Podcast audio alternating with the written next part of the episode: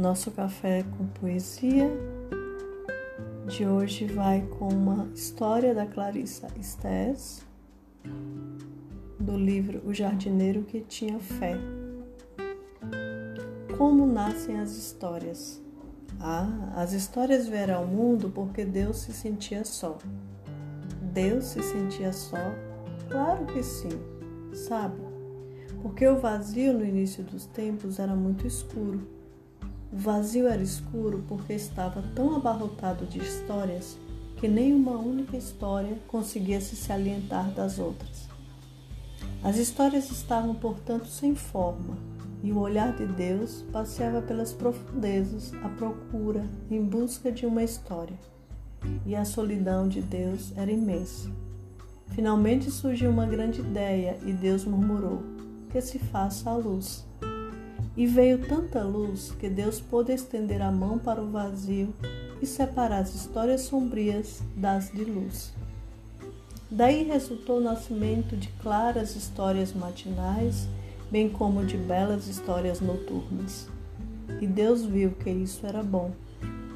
Deus então ficou animado e passou a separar as histórias celestiais das histórias terrenas, e essas das histórias sobre a água depois, Deus teve enorme prazer em criar as árvores pequenas e grandes, as plantas e as sementes do colorido vivo, para que pudesse haver histórias sobre as árvores, as sementes e as plantas também.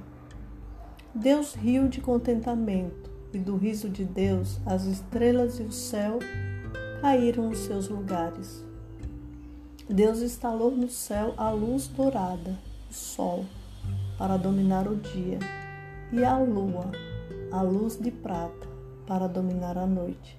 E no fundo, Deus os criou para que houvesse histórias sobre as estrelas e a lua, sobre o sol e histórias sobre todos os mistérios da noite.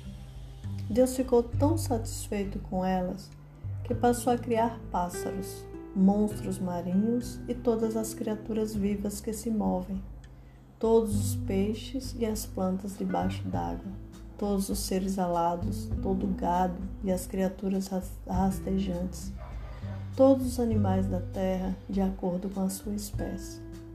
E de todos eles viu histórias sobre os mensageiros alados de Deus, histórias sobre fantasmas e monstros, baleias e peixes, e outras histórias sobre a vida antes que a vida se conhecesse sobre tudo que a vida tinha no momento e tudo que viria a nascer um dia.